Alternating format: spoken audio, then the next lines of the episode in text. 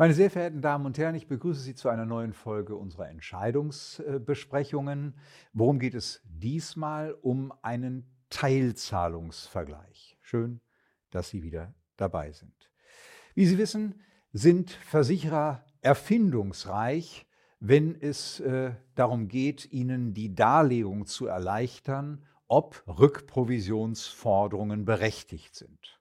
Und dazu gibt es ein aktuelles Rechtsprechungsbeispiel, das aus der Vor-Corona-Zeit resultiert und vor dem OLG Dresden verhandelt wurde, das aber wegen des möglichen Rückforderungstsunamis infolge äh, Corona an Aktualität nicht zu überbieten ist. Worum ging es konkret? Ein Versicherer klagte auf Rückzahlung unverdienter Provision und berief sich darauf, dass ein Teilzahlungsvergleich zustande gekommen sei. Jedenfalls sollte der Versicherungsvertreter die Forderung anerkannt äh, haben äh, oder zumindest sei er darlegungs- und beweisbelastet dafür, dass die Forderung nicht äh, besteht.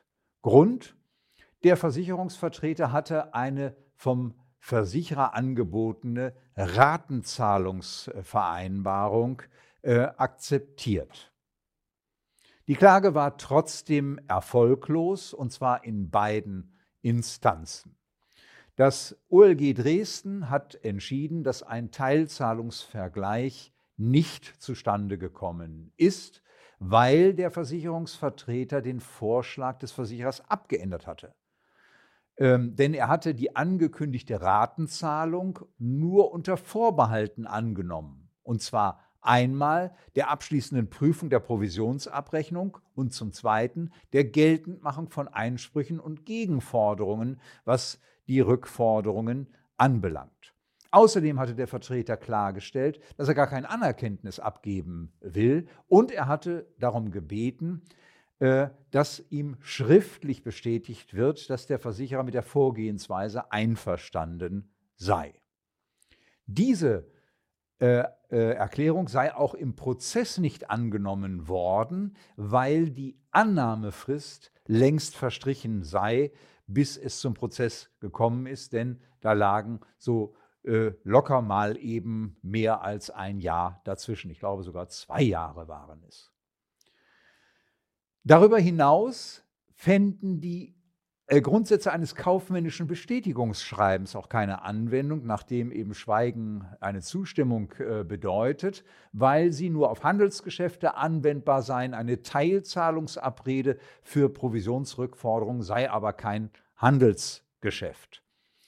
Schweigen sei auch kein Einverständnis in dem konkreten Fall, weil ja um eine schriftliche Bestätigung gebeten worden sei auch unter dem Gesichtspunkt eines tatsächlichen Anerkenntnisses sei die, der Vortrag der, äh, des klagenden Versicherers nicht schlüssig. Denn ein Zeugnis gegen sich selbst, wie wir es im, am Unfallort erkennen, in Anführungsstrichen, wenn jemand eben sagt, ich bin schuld, in Anführungsstrichen, äh, dann äh, soll die Rechtsfolge äh, sein, dass ein Indiz bei der Beweiswürdigung dafür gegeben ist, dass der Anspruch besteht oder zumindest, dass also die Beweislast umgekehrt äh, sein soll. Und zwar deshalb, weil die Anzeige der Erfüllungsbereitschaft äh, dazu dient, dem anderen Teil Maßnahmen, von den anderen Teil von Maßnahmen abzuhalten, etwa zur Beweissicherung äh, oder eben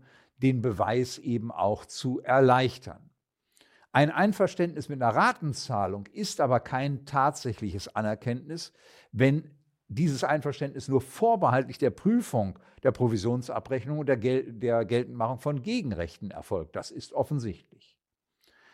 Deshalb geht die Entscheidung nach unserer Meinung im Ergebnis in Ordnung.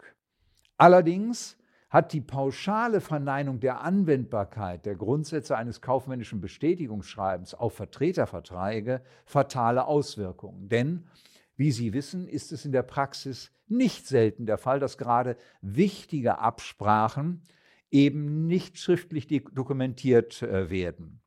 Sei es, dass Bestandszusagen gemacht werden, an die sich dann später keiner erinnern kann.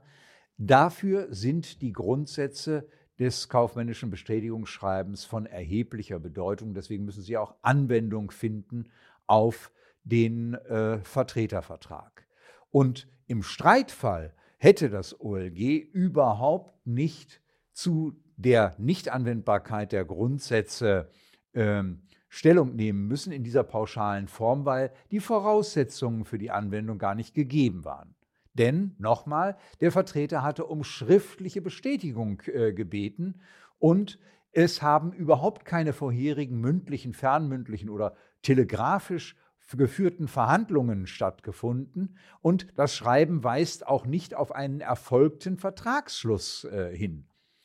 Ähm, da das Bestätigungsschreiben ein wichtiges Instrument ist, ist dieses Obiter, es finde auf den Vertretervertrag keine Anwendung, äh, unverantwortlich und deswegen stellen wir das hier auch an dieser Stelle klar.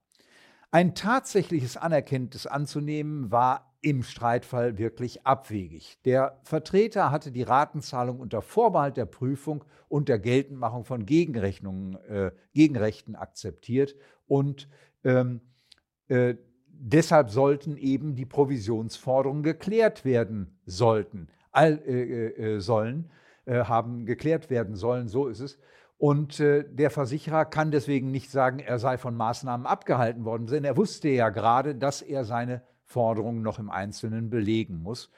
wie man da auch eine Beweiserleichterung als Funktion sehen kann, ist wirklich schleierhaft. Im Fazit müssen wir trotzdem feststellen, wenn der Versicherer ankommt und eine Ratenzahlung anbietet, sollte diese Ratenzahlung, die ja günstig ist für den Fall, dass die Forderungen begründet sind, nur angenommen werden, wenn man folgende Maßgaben damit verbindet. Erstens, die Annahme gilt nur für den Fall, dass die Provisionsforderungen berechtigt sind. Zweitens, Einwendungen und Gegenrechte werden ausdrücklich vorbehalten. Und drittens sollte immer klargestellt werden, dass die Rückforderung nicht anerkannt wird.